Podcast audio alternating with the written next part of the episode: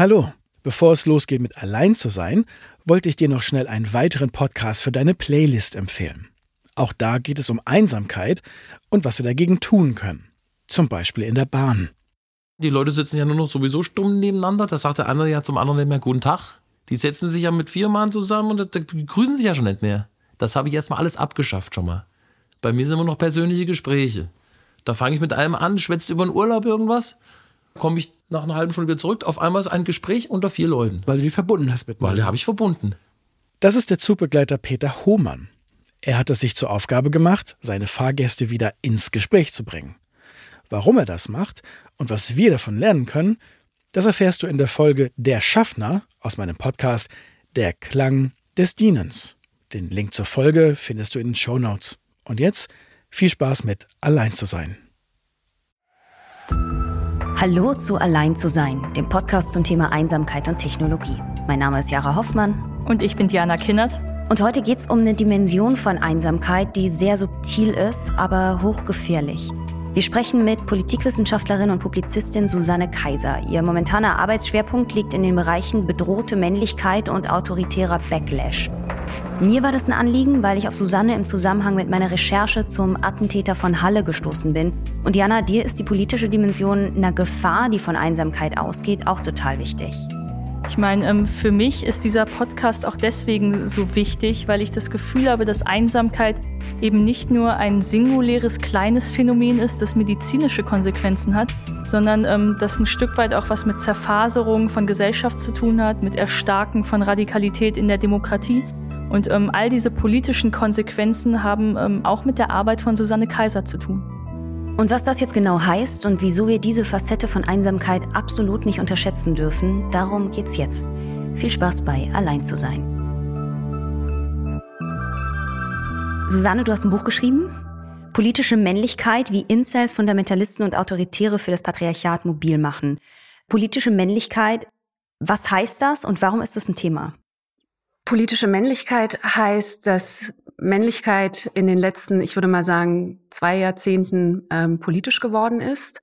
Ähm, das vor allem dadurch, dass Frauen und andere politische Minderheiten immer sichtbarer geworden sind, männliche Herrschaft, männliche Überlegenheit ganz deutlich in Frage gestellt haben. Also Männlichkeit nicht mehr die Norm ist, ähm, Männer auch ihre dominante Rolle vielleicht in der Gesellschaft mehr und mehr verlieren ähm, dadurch, dass, dass Frauen und politische Minderheit ähm, selbst auch eine Rolle spielen wollen und ähm, das auch immer mehr tun. Also wir sind so gleichberechtigt vielleicht wie noch nie zuvor. Ähm, und das ist, glaube ich, sehr, sehr schwer für Männer, da eine neue Rolle für sich zu finden, eine neue Rolle zu definieren. Ne, wenn man, wenn man das so gewöhnt ist, dass man, dass man irgendwie dominiert in Politik, Wirtschaft, Familie, Gesellschaft, ähm, dann, dann muss man sich da vielleicht erstmal umorientieren. Und ich glaube, dass diese Verunsicherung von Männlichkeit sehr viele Männer einfach ansprechbar macht für autoritäre Bewegungen, die wir gerade sehen, die äh, versuchen, Männer abzuholen mit genau diesen äh, Männlichkeitsthemen. Ne? Und immer unter diesem einen Punkt, dass Frauen und andere politische Minderheiten wieder auf einen ähm, untergeordneten Platz in der Gesellschaft zurückverwiesen werden sollen. Dass Frauen und politische Minderheiten so sichtbar sind, ähm, hat natürlich, und deshalb würde ich auch sagen, das ist eine Entwicklung der letzten zwei Jahrzehnte, hat natürlich was damit zu tun, dass es das Internet gibt, dass es die Möglichkeiten des Internets gibt und irgendwie eine Gegenöffentlichkeit, die ähm, unabhängig ist von diesen gewachsenen patriarchalen Strukturen in Medien, Wirtschaft, Politik und so weiter. Und ähm, diese, ja, diese Sichtbarkeit, also dass man so eine so eine Bewegung vielleicht wie MeToo oder Aufschrei, diese ganzen, das was ja manchmal auch Hashtag Feminismus genannt wird, das wäre gar nicht möglich gewesen in der analogen Welt. Also es hätte einfach niemand wahrgenommen. Und ich glaube, dass ganz viel Sichtbarkeit einfach dadurch zustande kommt. Und das führt aber eben auch zu heftigen Gegenreaktionen auf der anderen Seite. Also meine erste Assoziation zu dem, was du gesagt hast, ist, dass der Mann in der heutigen Gesellschaft seinen Platz ein Stück weit verliert, weil er sich Jahrzehnte oder Jahrhunderte lang an einen Platz gewöhnt hat. Und den macht man ihm streitig aus äh, legitimen ähm, Gründen, weil wir einfach nach Chancengerechtigkeit streben. Aber wenn man seinen Platz verliert, wenn man nicht mehr weiß, wo man hingehört, dann ist das ja eine Art von Orientierungslosigkeit. Und ich glaube, dass ähm, das allein schon kulturell vielleicht eine andere kulturelle Art von Einsamkeit bedeuten könnte. Und nicht nur das, es ist ja auch ein riesiger Kontrollverlust. Ähm, und wir, wir sind eh in einer Zeit des Kontrollverlustes. Ne? Wir sprechen seit den 90er Jahren von entsicherten Zeiten. Jetzt haben wir die Pandemie.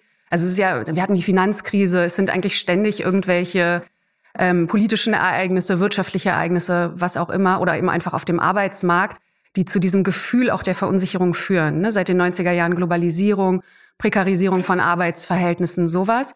Und wenn wir uns überlegen, dass ähm, das Männlichkeitsideal natürlich ganz stark auch ähm, traditionell schon seit Jahrhunderten an diese Ernährerrolle gekoppelt ist und an dieses, die Kontrolle haben müssen, die Entscheidungen treffen, überlegen sein, ähm, Frauen und Kindern überlegen sein, ähm, dann ist es klar, dass dieser Kontrollverlust irgendwie ja auch was mit Männlichkeit zu tun hat und dass Männer eben doppelt betroffen sind. Ne? Kontrollverlust betrifft uns alle, das sehen wir gerade in der, in der Pandemie ähm, und auf dem Arbeitsmarkt auch, aber Frauen waren einfach nie gewöhnt, ähm, eine sichere Arbeit, eine gut bezahlte Arbeit zu haben, sondern die haben einfach von jeher prekär gearbeitet. Und ich glaube, dass, dass deshalb Männer einfach wirklich als Männer betroffen sind und auch in ihrem Männlichkeitsbild einfach ganz stark in Frage gestellt werden. Du hast ja, also du hast ja gerade auch gesagt, ne, wenn man so ein bisschen dann äh, orientierungslos ist und auch vielleicht neue neue Rollen sucht oder gerade in so einer Phase sucht man ja auch viel Halt und Halt findet man oftmals bei Leuten, die auch ähnlich an einem ähnlichen Punkt sind. In deiner Arbeit und in deinem Buch hast du ja auch verschiedene Gruppen im Netz irgendwie da untersucht. Eine Gruppe davon sind die Incels. Das ist ja so ein äh, Kofferwort von, ich habe auch gelesen von to be incel, unfreiwillig enthaltsam sein, bezeichnet aber eben auch eine Subkultur von der Gruppe Männern im Netz. Das war uns auch wichtig, das hier als Punkt nochmal anzusprechen. Äh, kannst du mal genauer erklären, was das bedeutet? Genau, wie du schon gesagt hast, Kofferwort aus Involuntary Celibate. Ähm, und da steckt eigentlich schon ganz viel drin. Ne? Die sind unfreiwillig zölibatär. Das heißt, das haben die sich nicht ausgesucht. Und ähm, da muss man vielleicht auch einen Unterschied machen zwischen sich alleingelassen fühlen ähm, und bestimmte Ansprüche haben und ähm, sowas wie Einsamkeit oder Alleinsein wählen. Ähm, dass die, dieser, diese Incel-Bewegung hat eigentlich ganz harmlos angefangen, auch in den 90ern. Die sind auch ursprünglich mal von einer Frau gegründet worden, ähm, die sich später als queer geoutet hat. Also das ist wirklich so. Das finde ich auch so paradox an der ganzen Sache. Tragik der Geschichte. Also es ist wirklich, es ist paradox und tragisch. Und genau, Incels sind Männer, die ähm, keine Frauen abbekommen, die noch nie Sex hatten. In der Regel, die aber dafür Frauen die Schuld geben und nicht sich selbst. Die sind eigentlich sozial total inkompetent.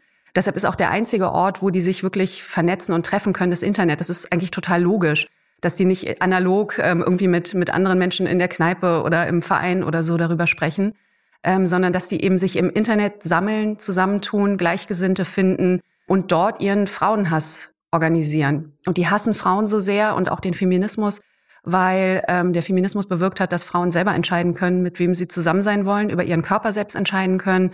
Und ähm, Incest legen das immer so aus, dass sich Frauen dann gegen sie entscheiden und dass das eigentlich das Problem ist. Also es liegt nicht bei ihnen und ihrer sozialen Inkompetenz, sondern ähm, es liegt bei den Frauen, bei den Frauen selbst. Wir haben in einer unserer ersten Folgen darüber gesprochen, dass mit Einsamkeit und Isolation oft auch Scham einhergeht. Das heißt, dass diese Menschen im Prinzip gar nicht sichtbar machen wollen, dass sie vielleicht niemanden abkriegen, dass keiner was mit ihnen zu tun haben will. Ähm, wie ist das bei, bei diesem Phänomen? Weil Sie ja sehr offensiv sagen, ähm, wir haben vielleicht sogar Rachegelüste wir wollen aggressiv gegensteuern, wir mobilisieren gegen ähm, das, was uns passiert ist. Das ist ja im Prinzip eine Gegenbewegung. Genau, und das ähm, Scham ist ein super Punkt und vielleicht auch Ohnmacht ist ein super Punkt. Das heißt, die, die sind ähm, sozial isoliert, vielleicht auch schon, vielleicht schon länger. Die, die scheitern sozusagen sozial ständig und das in einer Gesellschaft, wo es so wichtig ist, dass man irgendwie sozial kompetent ist, ne, dass man Netzwerke hat, der Beruf funktioniert so, dass ähm, Freundeskreise funktionieren einfach so. Und wenn man dann scheitert daran und diese Unmacht empfindet ähm, und dann aber einen Ort finden kann, wo, wo dieses isoliert sein ähm, nicht nur unproblematisch ist, sondern einfach dazugehört, nämlich im Internet, ähm, dann, dann kann man sich vorstellen, dass, dass, dass das sozusagen junge Männer, die so denken, erstmal auffängt. Ähm, und dass die sich da erstmal ganz gut fühlen und eben Gleichgesinnte finden, sich aber gleichzeitig eben auch in so eine ja, in so eine Radikalität dann eben rein begeben können. Ne? Wenn, gerade auch, wenn sie die, die Schuld nicht sich selbst geben, dann, dann ist es vielleicht noch mal viel, viel einfacher, da in so eine, ja, in so eine Radikalitätsspirale sozusagen zu kommen. Und ich würde sagen, dass dieses Incel-Sein genau das ist. Also die empfinden am Anfang diese Unmacht, die sind alleingelassen worden, so empfinden sie das von der Gesellschaft. und vollziehen dann eigentlich so ein, wie so ein Paradigmenwechsel oder wie so eine, ja, ein Paradigmenwechsel hin zum, dass sie wählen, dass sie alleine sind. Ne? Sie, sie sind dann Incels, sie, sie labeln sich selbst als Incels. Und das ist wie eine Selbstermächtigung. Also plötzlich haben sie diese große Gruppe, die wächst. Ne, das sehen wir ja auch. Es ist eine riesige Bewegung geworden. Die hat, ähm, die hat ganz unglaubliche Bedeutung gewonnen, die sich diese Incels ja auch selber dann geben können. Ne? Die hat Aufmerksamkeit. Die Medien gucken darauf. Alle sagen, wer sind diese Incels mit ihrem geschlossenen Weltbild? ähm, die Frauen so hassen und ähm, die so viel schon bewirkt haben, ja auch durch die Attentate beispielsweise, ne, die es einfach gab in den letzten Jahren. Ähm, und das kann ja etwas unglaublich Selbstermächtigendes sein. Auf der anderen Seite würde ich sagen, dass dass es nicht so ist, dass man sozusagen automatisch in so eine Radikalitätsspirale kommt, also dass jeder normale Jugendliche, der irgendwie wohlbehütet, geliebt, aufgewachsen ist und so eine einigermaßen okaye Sozialisation durchgemacht hat, dann ganz plötzlich in so einem Loch verschwindet. Ich glaube, so einfach funktioniert es auch nicht, sondern ich glaube, da muss vorher schon ein bisschen was passiert sein. Also das sieht man bei den Incels auch. Die sind, das sind so eine Soziophobiker eigentlich, ne? Oder sozial einfach sehr inkompetent. Die haben auch keine Freunde. Die haben, die sind sehr oft auch diese Needs sozusagen, ne? Also die, also Menschen, die keine Arbeit haben, keine Ausbildung, die zu Hause rumhängen, die irgendwie ähm, ganz viel zocken im Internet. So und das heißt, da muss vorher schon was sein. Das, das kann aber eine ganz norm, also normale Psychose vielleicht sein, ne? dass man dieses Problem hat und dann gerät man da rein. So, und das heißt, es ist, glaube ich, so eine, ja, so eine Dialektik ein bisschen aus, was man mitbringt an, an Inkompetenzen und an Psychosen ähm, und was dann daraus wird. Und ich weiß nicht, ob das jetzt zu lang wird, aber ein ganz schönes ähm, Beispiel ist ähm, Elliot Roger. Mit dem habe ich mich ja ein bisschen genauer beschäftigt. Der hat ähm, ein sehr, sehr langes Manifest über seinen Werdegang geschrieben. Das fängt in der Kindheit an, geht dann wirklich bis zu diesem Attentat, was er begangen hat in Santa Barbara 2014. Das wird so als erstes Incel-Attentat behandelt, obwohl der sich selbst noch gar nicht so bezeichnet. Aber auf den, ähm, also rekurrieren auch alle folgenden Incels und der ist ganz wichtig für die ganze Szene. Und wie, wenn man sich anguckt, wie der sich radikalisiert und wie der sich immer weiter da reinsteigert, wie der aber auch von Anfang an eigentlich inkompetent ist, was soziale Beziehungen angeht, wahnsinnig narzisstisch, sich eigentlich nur selbst sieht ähm, und dann auch Vorurteile hat. Also der ist auch misogyn einfach schon als Kind, muss man sagen. Der hat Wahnsinnsansprüche an seine Mutter, die die alle erfüllen soll. Und da gibt es eine wirklich einschlägige Szene, die er selber beschreibt in seinem Manifest. Also er denkt, Frauen sind sowieso alle ähm, oberflächlich, nur auf Äußeres fixiert, auf Schönheit ähm, und auf Geld. Also hat er ein BMW-Coupé, kommt auch aus einem relativ bekannten, wohlhabenden Haus, hat ein BMW-Coupé, kauft sich eine Armani-Sonnenbrille. Er sieht auch relativ gut aus, muss man sagen. Und fährt dann in Santa Barbara rum und sieht Mädchen oder schon junge Frauen an der Bushaltestelle sitzen und schaut zu denen so rüber und versucht die irgendwie aufmerksam auf sich zu machen. Die gucken aber gar nicht, die interessieren sich gar nicht für ihn wo man ja als so ein normaler Mensch vermuten würde, na, vielleicht die kennen ihn nicht, die haben gar kein Interesse und vielleicht ist denen egal, ob der einen Mercedes fährt und eine Armani-Sonnenbrille aufhat. Ähm, aber der ist so wütend darauf, der ärgert sich so immens darüber, dass die ihn nicht bemerken, dass er den so ein, so ein Kaffee Latte irgendwie auf die Knie schmeißt. Und die sind halt total voll mit diesem Kaffee, wissen überhaupt nicht, was los ist und dann fährt er weg. Voll Triumph. So, und ich glaube, an solchen Szenen merkt man einfach schon so deutlich, was der schon so mitbringt. Der schafft es überhaupt nicht, normal auf Frauen zuzugehen, ähm, Frauen als Menschen zu behandeln, nicht, also eine Freundschaft vielleicht als Kind schon einzugehen und hat dann diese Wahnsinnsansprüche, mit denen, mit denen der, er da auftritt und dieses Vorurteil auch. Frauen sind so und wenn die mich nicht bemerken, dann, dann räche ich mich. Ähm, und ich glaube, dass ja, aus dieser Denke ist er sozusagen gar nicht mehr, gar nicht mehr rausgekommen. Das ist echt Wahnsinn. Das ist auch ein sehr, sehr gute, gutes Beispiel. Du hattest ja vorhin schon gesagt, dass es vor allem eben auch ähm, ja bei Attentätern eine Rolle spielt. Ich bin auch erst im Zuge meiner Recherche äh, dazu gekommen. Und zwar habe ich einen Livestream gemacht zum Urteil Halle-Attentat und habe mich dann eben nochmal auch mit der Person, also mit dem Täter beschäftigt, genauer und so und bin dann eben auch in diesem Zuge auch auf die Gruppe und auch auf dich gestoßen. Und das hat mich echt richtig beschäftigt, weil ich vorher gar nicht wusste, dass es so eine Gruppe gibt und was da für eine Gefahr von ausgeht. Deswegen war mir auch zum Beispiel der Zusammenhang zu diesem Podcast total klar, weil das sind ja auch sehr, sehr einsame Menschen. Und ich habe mich dann gefragt, wieso wir eigentlich nicht alle viel mehr davon wissen. Das ist eine super gute Frage. Ähm, das frage ich mich auch. Und ich glaube, das liegt daran, dass sowas wie Misogynie als ähm, Tatmotiv, auch als ja total salonfähiger, salonfähige Sache in der Gesellschaft ähm, überhaupt nicht erkannt wird. Das liegt, glaube ich, wirklich daran, dass wir noch so patriarchale Strukturen einfach haben, ähm, dass Sexismus so normal ist und Misogynie eben auch. Also wir müssen uns nur mal angucken, wie wir über, ähm, über Femizide sprechen. Ne, der, der Begriff Femizid, der ist total erklärungsbedürftig. Also ein Femizid ist, ähm, ich erkläre Ihnen, ähm, dass eine Frau umgebracht wird aufgrund ihres Geschlechts, weil sie eine Frau ist in einer Männerwelt. So würde Kate Mann, die Philosophin, die sich mit Gender auseinandersetzt, das definieren. Ähm, so, wenn wir über, über Femizide sprechen und dabei Familientragödie sagen, dann ist das natürlich ein Problem. Das heißt, da erkennen wir einfach das, das Tatmotiv nicht. In, in Deutschland wird jeden zweiten Tag ähm, eine Frau von ihrem Partner oder Ex-Partner umgebracht in einer Situation, in der sie sich von ihm trennen will. Das heißt, da, da sehen wir, was für krasse Besitzansprüche da noch bestehen. Eine Frau hat sich nicht zu trennen. Und wenn, dann darf sie keinem anderen gehören. Also wir haben immer dieses Gehören, ähm, haben, keine Frau abbekommen. Ne, das zeigt sich ja auch in der, in der Sprache total deutlich. So, und wenn wir, wenn wir darüber aber nicht als Femizide sprechen und es nicht benennen und nicht sagen, da ist Misogynie das Tatmotiv und nicht, dass irgendeine Familie tragischerweise so auseinanderbricht. Und das ist so eine Art erweiterter Suizid oder sowas. Ne? Das gibt's ja auch ganz oft, dass sich Männer dann, nachdem sie ihre Frau und ihre Kinder umgebracht haben, selbst auch noch umbringen. Solange ähm, ist es halt einfach schwierig, darüber zu sprechen, das zu erkennen. Das gleiche auch bei dem Halle-Attentäter.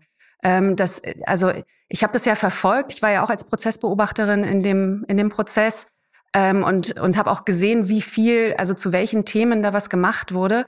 Rechtsextremismus riesig. Na klar, es ist ja auch naheliegend. Ne, und ich bin sehr froh, dass wir schnell auch von diesem wahnhaften Einzeltäter irgendwie weggekommen sind und über Netzwerke gesprochen haben.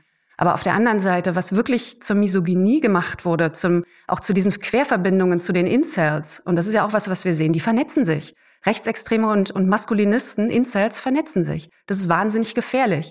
Und dann mischen da noch religiöse Hardliner mit. Man kann das auch nicht so abgrenzen, oder? Man kann nicht sagen, ich bin jetzt, oder die, die Person ist nur Incel, sondern da sind ja ganz viele Einflüsse, die dann dieses komplexe Geklüngel irgendwie erstellen, so. Genau. Ähm, und also vielleicht hat's mal so angefangen, dass die Incels wirklich nur einfach Incels waren, aber das, das ist schon seit Jahren nicht mehr so.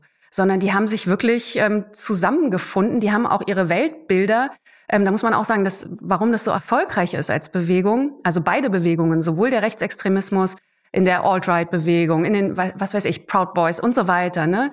Ähm, und natürlich auch in Deutschland, ähm, in, in, weiß ich nicht, AfD, Identitäre und so weiter. Das liegt natürlich daran, dass, dass die ihre Weltbilder auch, auch ein Stück weit kompatibel gemacht haben, dass die sich Versatzstücke gegenseitig zuschieben, ja, und dadurch einfach anschlussfähig werden und auch diese Sogwirkung entfalten. Und immer ist der Feminismus schuld. Das ist halt so einfach. Ne? Für die einen ist er schuld daran, dass, dass Männer keine Frauen abbekommen, aber Ansprüche haben. Für die anderen ist der Feminismus schuld daran, dass Frauen Karrieren machen, keine Kinder mehr mit weißen Männern bekommen wollen und dann angeblich ne, die weiße Rasse ausstirbt, das kennen wir ja alles, ähm, vom großen Austausch ne, dieser Ideologie.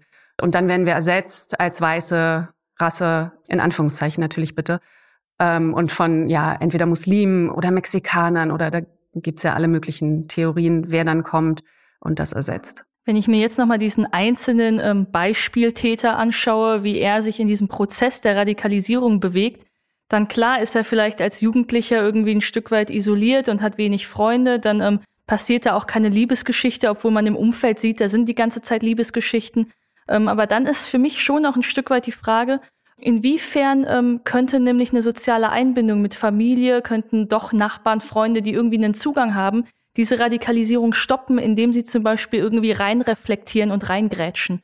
Und da ist für mich ganz grundsätzlich ähm, die Frage, ob wir als Gesellschaft eben eine Mitverantwortung haben, dass wir Menschen eben nicht sich weiter isolieren, las isolieren lassen.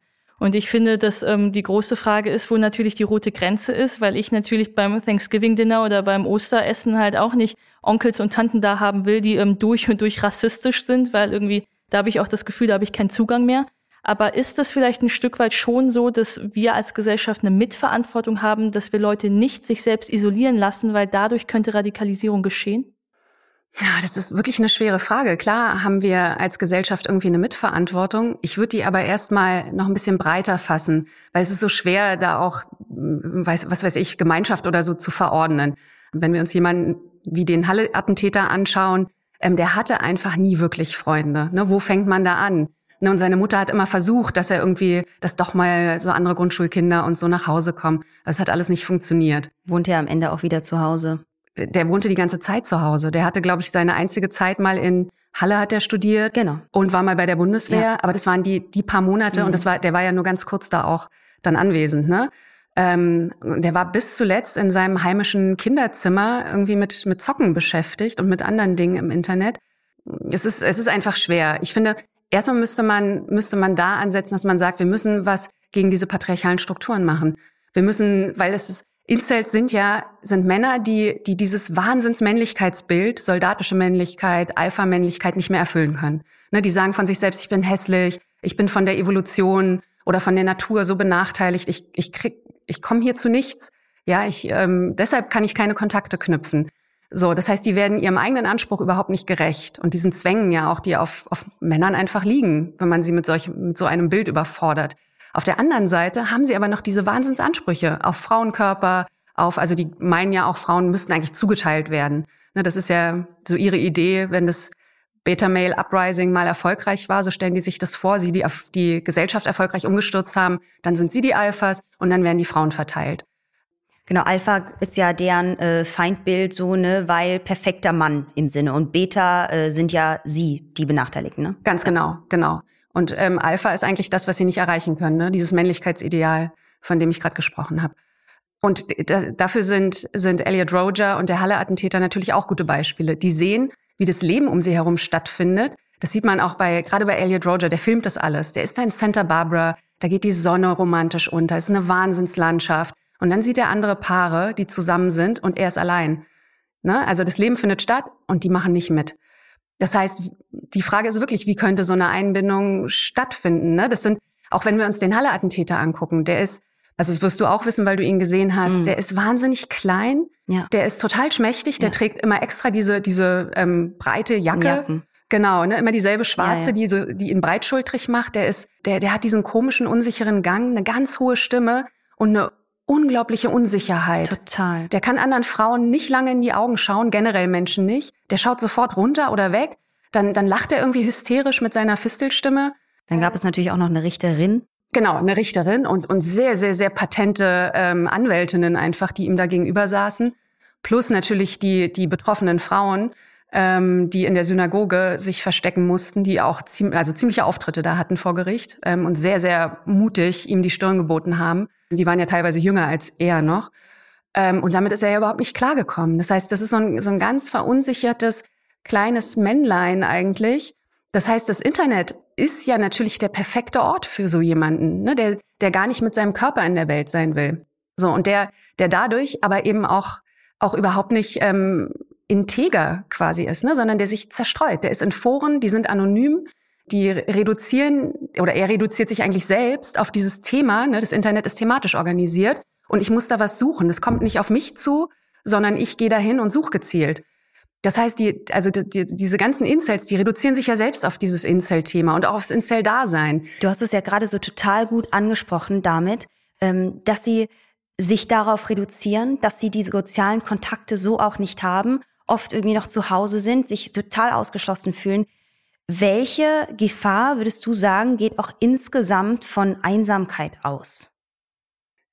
Also von Einsamkeit keine Ahnung, weil das ist so ein vielschichtiges ähm, Phänomen. Aber es hat ja damit was zu tun. Ne? Also es hat ja damit was zu tun, wenn Leute sich abkapseln, selbst aber auch nicht äh, es schaffen, aus dem Quark zu kommen oder was dafür zu tun, sondern sagen, alle anderen sind schuld, aber ich äh, hab niemanden so, dann entsteht ja dieses Vakuum und dann entsteht auch diese Einsamkeit.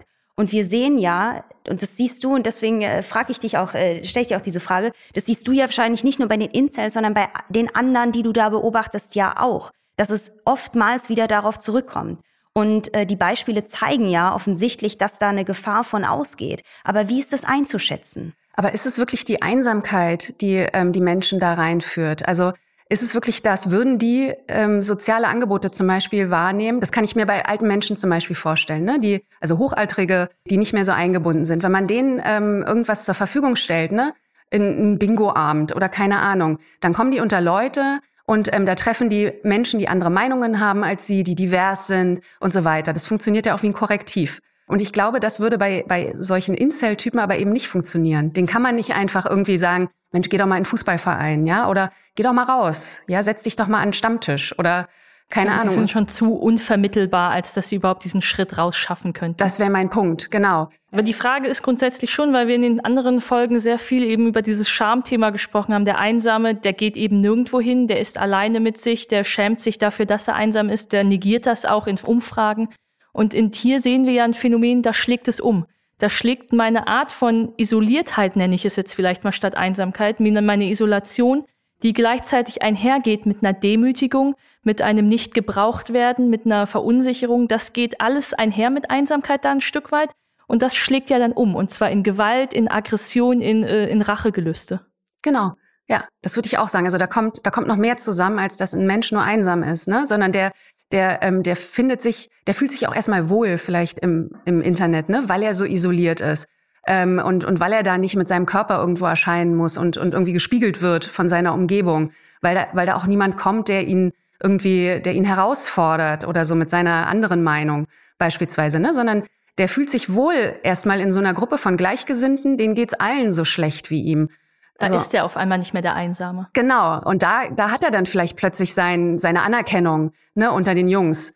So, da ist er nicht mehr der Einsame. Ähm, aber auf der anderen Seite, wie gesagt, ist es halt, ist er nur noch unter diesem Incel-Thema da. Und ich glaube, es hat wirklich eine ganze Menge einfach von Selbstermächtigung, dass man anderen die Schuld gibt. Man selbst scheitert nicht aufgrund seiner, seiner sozial irgendwie nicht so kompetenten Persönlichkeit, sondern es ist eine Gesellschaftsverschwörung, ja, der Feminismus und keine Ahnung. Dagegen kann man ankämpfen. Es gibt ja auch nur diese zwei Lösungen eigentlich für Incels, ne? Die bringen sich entweder um oder es gibt die Lösung der, der, des Beta Male Uprising eben, dass man, dass man die Gesellschaft umstürzt und nochmal neu organisiert. Und das hat so viel, finde ich, mit, mit Selbstermächtigung zu tun und ja, mit Anerkennung auch, ne? Das, die erkennen sich ja untereinander auch an. Ist dieser aktive Schritt ähm, in diese radikalen Bewegungen nicht vielleicht auch eben eine Kompensation dafür, dass ich dann nicht mehr alleine bin? Meine, man sieht es ja bei, ich weiß nicht, irgendwie, man hatte früher ja dieses Beispiel von Neonazis, die auf dem Schulhof äh, CDs verkaufen oder CDs verteilen. Da ist jemand, der kümmert sich um die. Ähm, ich habe mal einen Hooligan getroffen, ähm, der irgendwie sich für sein Schwulsein sehr geschämt hat, der aber gesagt hat, naja, als Jugendlicher hat sich kein Mensch um mich gekümmert und bei den Hooligans war ich willkommen. Da war mir also egal, dass die homophob sind. Das heißt, er wusste, er schließt sich einer Gruppe an, die ihn eigentlich nicht akzeptieren, aber dann haben sie es doch irgendwie und er hat es dann irgendwie in den Selbsthass ein Stück weit über, übertragen. Also ein Stück weit ähm, ist es ja schon so, dass diese Menschen aus ihrer Einsamkeit und Isolation flüchten, weil sie in dieser Bewegung dann nicht mehr alleine sind. Ganz genau, würde ich auch sagen. Ne? Sie, sie ähm, werden plötzlich aufgefangen in der Männergemeinschaft und ja, auf jeden Fall haben da haben da dann auch wieder Bedeutung einfach.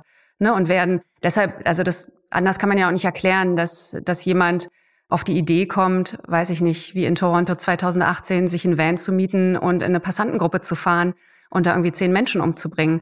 Ne, als dass es, dass es irgendwie eine Anerkennung dafür gibt. Das ist halt dieses Zweischneidige. Ne? Auf der einen Seite hat man die Männergemeinschaft und dann noch die Manosphäre. Ne? Sind dann, das ist dann auch exklusiv. Also man ist da nur unter Männern. Ähm, und Frauen sind da gar nicht willkommen. Ne? Dann macht man das auch zu so einem Alleinstellungsmerkmal und ist ganz aktiv dann Incel. Für mich ist der total interessante Punkt, dass der Mensch sich so ähm, elementar und subs also und so essentiell nach Anerkennung und Zusammengehörigkeit sehnt, dass wenn er sie auf gesundem Wege durch Liebesbeziehung, durch Familie, durch Freundschaft nicht bekommt, dass dieser Wunsch trotzdem so stark ist, dass er so eine Gruppe findet, egal wie sie dann auch ist. Das ist ja auch, muss ja aber nicht immer so was Extremes sein. Darüber denke ich auch die ganze Zeit nach. Es gibt ja auch viele, die sich trotzdem, jetzt gucken wir gerade mal ein aktuelles Beispiel, Pandemie an, einsam fühlen und äh, im Netz irgendwie Halt finden oder Social Media nutzen, um da irgendwie mit ihrer Community im Austausch zu treten und dann den Selbstwert wiederzukriegen und sich da gesehen fühlen, ja. Äh, das sind, das ist ja nichts äh, jetzt, was immer in ein Extrem gehen muss. Aber was ich so bei dir raushöre, ist auch dieser Unterschied vor allem, dass darüber durch diesen Hasszusammenschluss und durch diesen gemeinsamen Feind vielleicht und durch diese Selbstermächtigung vor allen Dingen ähm, so eine neue Kraft aufkommt, die nicht jetzt sagt, so, jetzt bin ich wieder stark, jetzt kann ich raus, jetzt treffe ich neue Leute, ich habe Motivation, ich nehme mein Leben in die Hand, sondern der eben genau diese negativen Gefühle ja nochmal viel, viel mehr stärkt und auch diese Isolation im Grunde ja auch nochmal stärkt. Und das ist, glaube ich, so dieser entscheidende Unterschied, den ich äh, echt krass finde. Und ich frage mich, Wir haben doch diese Beispiele der bekannten Attentate. Toronto, Halle, wie sie alle heißen, auch alles Incels. Bekennend oder nicht, aber gehören dieser Gruppe an. Wieso hat denn dann der Staat und die Behörden, wieso haben die das, diese Gefahr und diese Bedrohung nicht viel mehr auf dem Schirm? Ich fange mal noch davor an. Das ist nämlich ein super Punkt. Ähm, das ist nicht das Internet, was daran schuld ist, dass jemand sich radikalisiert. Ne, das bietet einen bestimmten Raum und eine alternative Öffentlichkeit, die anders funktioniert als die analoge Öffentlichkeit. Gerade in der Pandemie ist das Internet für viele eine Alternative zu ihrem analogen Leben. Die können da ihre Kontakte weiterpflegen und so weiter. Sie haben aber ein analoges Leben. Ne? Die treffen sich dann ja. auch irgendwann wieder mit, mit den Menschen, die sie lieben ne? und machen dann, finden Anerkennung beim Fußball, beim Schach, beim, äh, keine Ahnung, Schach spielt man gar nicht mehr. Ähm, also bei allen möglichen Sachen, ne? in der Kneipe, ähm, beim Essen gehen, bei der Arbeit. Es gibt so viel, was man machen kann und es sind so viele unterschiedliche Formen auch von Anerkennung, die man bekommt. Da hat man irgendwie seinen Platz im Leben. Ne? Das kann auch so funktionieren, das Internet. Oder man bleibt in Kontakt mit Menschen, die man aus der ganzen Welt kennt. Ähm, und irgendwann sieht man sich wieder. Ne? Aber deshalb macht man das. Irgendwann sieht man sich wieder. Bei den, bei Incels funktioniert es genau andersrum. Die fühlen sich da so wohl, weil sie nicht gesehen werden, weil sie isoliert sind, weil sie anonym sind und weil sie jederzeit ähm, ihren Account, ihre zehn Accounts, die sie haben, wieder löschen können. So, die, die sind, das ist unverbindlich, das ist total zerrissen als Persönlichkeit. Die, deshalb sind die von der Persönlichkeit her, je länger sie das machen, überhaupt nicht mehr integer. Und das heißt, die wollen gar kein analoges Leben mehr führen. Deshalb hat sich der Halle-Attentäter da in seinem Kinderzimmer eingeschlossen und, und nur gezockt und war nur im Internet. Aber das hat was mit ihm gemacht. So, und das hat ihn, das hat ihn zerrissen. Und irgendwann hatte er so einen Hass und so eine Wut, dass er handeln wollte, dass er sein Leben in den Griff kriegen wollte oder in die Hand nehmen wollte. allen zeigen wollte, dass er es jetzt geschafft hat. Genau, und es allen zeigen wollte. Also die, die höchste Vollendung sozusagen der Selbstermächtigung. So, und zu den ähm, Behörden, was war da nochmal konkret genau. deine Frage? Ähm, warum Staat und Behörden das nach diesen extremen Taten nicht viel mehr auf dem Schirm haben? Also das ist die, das ist die große Frage. Das habe ich ja vorhin schon zur Misogynie gesagt. Ne? Die, die wird einfach nicht gesehen. Und ähm, nach allem, was ich jetzt in Halle da gesehen habe, was du auch gesehen hast, haben wir einfach ein ganz, ganz großes Problem mit mit Kompetenz ähm, in unseren gerade Polizei und Sicherheitsbehörden mit Kompetenzbündelung, aber schon auch davor mit überhaupt kompetenten Menschen, die sich mit solchen Phänomenen auskennen, die sich mit dem Netz auskennen, die sich mit sowas wie Gaming auskennen und da sind wir erstmal nur bei, bei den, ja, ganz, ganz üblichen Dingen, Rechtsextremismus oder so, ne? Die haben es ja nicht geschafft, diese ganzen Netzwerke zu ermitteln und auch mal andere irgendwie anzusprechen ähm, aus diesem Bekanntenkreis von, von dem Halle-Attentäter. Ich weiß aber auch nicht nur, ob es zum Beispiel nur ähm, Kompetenz ist, sondern vielmehr auch Verantwortung, weil zum Beispiel wurde ja da auch gesagt, äh, als es gerade darum ging, eben diese Foren durchzugucken, ja, zu schauen, wo hat er sich überall, überall aufgehalten hieß es dann, naja, es war halt nicht, also stand nicht quasi in, meinem, in meiner Jobbeschreibung, stand nicht in meinem Aufgabenbereich gerade drin. Also habe ich das halt nicht untersucht. Total, genau. Auch so was Dienstwege. Wahnsinn. Ja, Hierarchien innerhalb der, der Polizeibehörden. Ne, wer macht was? Arbeit nach oder Dienst nach Vorschrift ist, glaube ich, ein Riesenproblem. In allen Behörden wahrscheinlich. Ähm, Personalabbau, klar. Da, ich weiß gar nicht, wo man da anfangen müsste, um, um irgendwie wirksame Strukturen herzustellen. Aber ganz klar ist, dass es, dass es total gescheitert ist, das richtig zu ermitteln. Also ein Beispiel ist die Gaming-Expertin, die, die ja total vorgeführt wurde im Prozess. Ne, die hat den Bericht zum Gaming geschrieben und ähm, irgendwann hat, hat sie eine ähm, sehr kompetente Anwältin gefragt, ob sie eigentlich schon mal so ein Spiel gespielt hat. Und da hat sie halt gesagt, nein, ich bin ja selbst keine Gamerin. Und da fragt man sich schon, was, was sind das für Leute, die da, ne, die da dann diese Fälle bearbeiten? Wo kommen die eigentlich her? Was haben die für eine Ausbildung? Das wäre jetzt zum Beispiel eine Forderung, die wir hier erarbeiten könnten, dass es eine, dass es eine andere Art von, von digitaler Kompetenz braucht. Wenn die Leute, und wir haben das jetzt auch bei diesen ganzen Corona-Demos gesehen, die sich ja nicht mehr nur irgendwie bei Facebook oder bei den üblichen Plattformen irgendwie austauschen, sondern sich schon in Telegram-Kanäle verabschieden, was ja nichts anderes ist im Prinzip als jetzt so eine WhatsApp irgendwie Gruppe, wo irgendwie du ja sehr explizit genau irgendwie die Adressaten hast, die du dir aussuchst. Da kann ja keiner widersprechen und da kannst jeden selber löschen, der nicht mehr da reingehört. Und diese Kompetenz, genau das zu verstehen. Oder wenn du in irgendwelchen Online-Gaming-Sachen drin bist, hast du nebenbei ja einen Chat, weil du mit den Leuten ja gegen die spielst. Das heißt, du kannst im Chat dich austauschen und das geht total vorbei an allen sozialen Netzwerken. Genau. Und das ist ja auch genau passiert beim Halle-Attentäter, ne? Da hattet ihr ähm, so eine interessante Podcast-Folge, wo es um Digitalisierung, ich glaube, von alten Menschen vor allem ging. Es war so basal, finde ich, was, ähm, was die Frau da gefordert hat, ne? Und was die auch für, ja, so für Kritik sozusagen an unserer Form der Digitalisierung hatte. Und das fängt ja tatsächlich da schon an.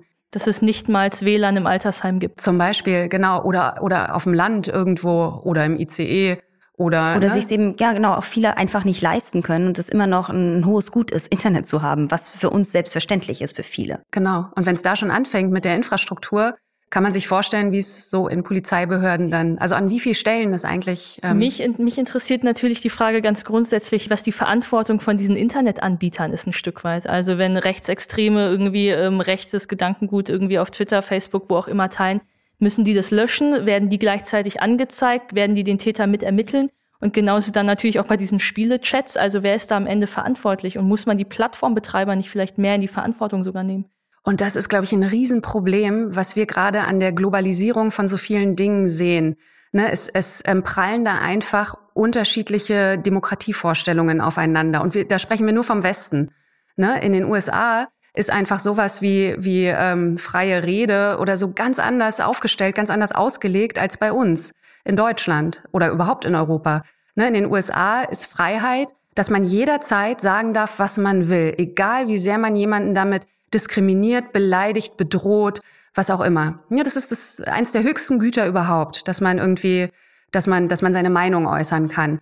Und das ist in Deutschland einfach ganz anders. Hier darf man niemanden schmähen oder beleidigen oder ne, wir haben einfach viel früher einen Straftatbestand. Man darf den Holocaust nicht leugnen, natürlich nicht. Und da zusammenzukommen, ne, das sind einfach ja globale Foren, auch, auch der Halle-Attentäter war ja nicht bei in irgendwelchen deutschen Incel-Foren unterwegs auf Deutsch, sondern natürlich auf Englisch mit seinem schlechten Englisch hat er das trotzdem geschafft, da in einem globalen Forum einfach unterwegs zu sein. Welche, welche Rechtsprechung nimmt man denn da? Das heißt, man kann ja eben nicht mal ähm, nationale Verantwortung adressieren, weil der digitale Raum so global funktioniert. Eben, genau. Und da müssen wir so viel noch aushandeln, was ne, die Auslegung von Menschenrechten, von Freiheitsrechten, Persönlichkeitsrechten und so weiter angeht. Also das ist, ist einfach eine Wahnsinnsaufgabe. Aber solange wir gar nicht darüber sprechen und gar nicht auf die Idee kommen, dass das irgendwie angegangen werden müsste, solange auch die Politik da ja gar nicht, okay, jetzt ist gerade Pandemie, jetzt gibt's andere Probleme, aber ne, das war so viel Zeit davor. Und ich kann mich einfach so gut an die Debatte zwischen ähm, äh, zwischen Angela Merkel und Martin Schulz erinnern, Kanzlerdebatte, ja. ne, wo, wo Angela Merkel am Ende immer wieder auf die Digitalisierung zu sprechen kommen wollte und Martin Schulz hat die ganze Zeit von der Maut gesprochen, die vor irgendwie sonst wie vielen Jahren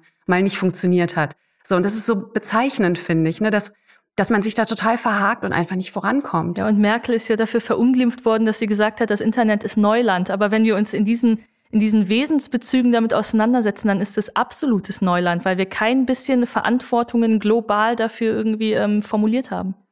Ähm, ich würde gerne am Ende jetzt noch von dir wissen, die da total drinsteckt in diesem ganzen Thema. Jetzt haben wir über Behörden und ein bisschen auch über Politik gesprochen, aber weg von irgendwelchen Vorgaben, was muss aus deiner Sicht passieren? Ich glaube, wir brauchen vor allem eine gesellschaftliche Debatte. Das ist erstmal das Wichtigste. Wir müssen darüber sprechen. Wir müssen die Dinge benennen. Wir müssen über männliche Ansprüche sprechen, über patriarchale Strukturen, über Sexismus, über Misogynie, ähm, über solche Täter, über Netzwerke. Ähm, bestimmt auch, wie man, wie man solche ähm, radikalisierten Menschen oder die, die drohen sich zu radikalisieren, wie man die wieder abholen kann, wie man die da wieder rausbekommt ob es doch irgendwelche verbindlichen Dinge gibt, ne? ob wir mehr Schulpsychologinnen zum Beispiel ähm, irgendwie engagieren oder ja be einfach Behörden, Jugendämter oder so äh, sensibilisierter sind. Ähm, aber ich glaube, als, als allererstes brauchen wir wirklich eine Debatte. Also es, wir müssen anfangen, darüber zu sprechen. Solange das nicht passiert, sind auch all die anderen Schritte, die wären im luftleeren Raum. Wir haben jetzt mal einen Anfang hier gemacht. Wir hoffen, dass viele weitere folgen. Danke dir, das war wirklich ein ganz wichtiges Thema. Danke euch. Dankeschön. Ja, super spannend. Das war Allein zu sein. Wir hoffen, euch hat die Folge gefallen. Wir sagen Danke an euch, an Google für die Unterstützung dieses Podcasts, an Tonhaus, Fail Better Media und Muscat. Bis zum nächsten Mal zu unserer vorletzten Folge von Allein zu sein. Wir sagen Tschüss und bis dahin bitte gesund bleiben.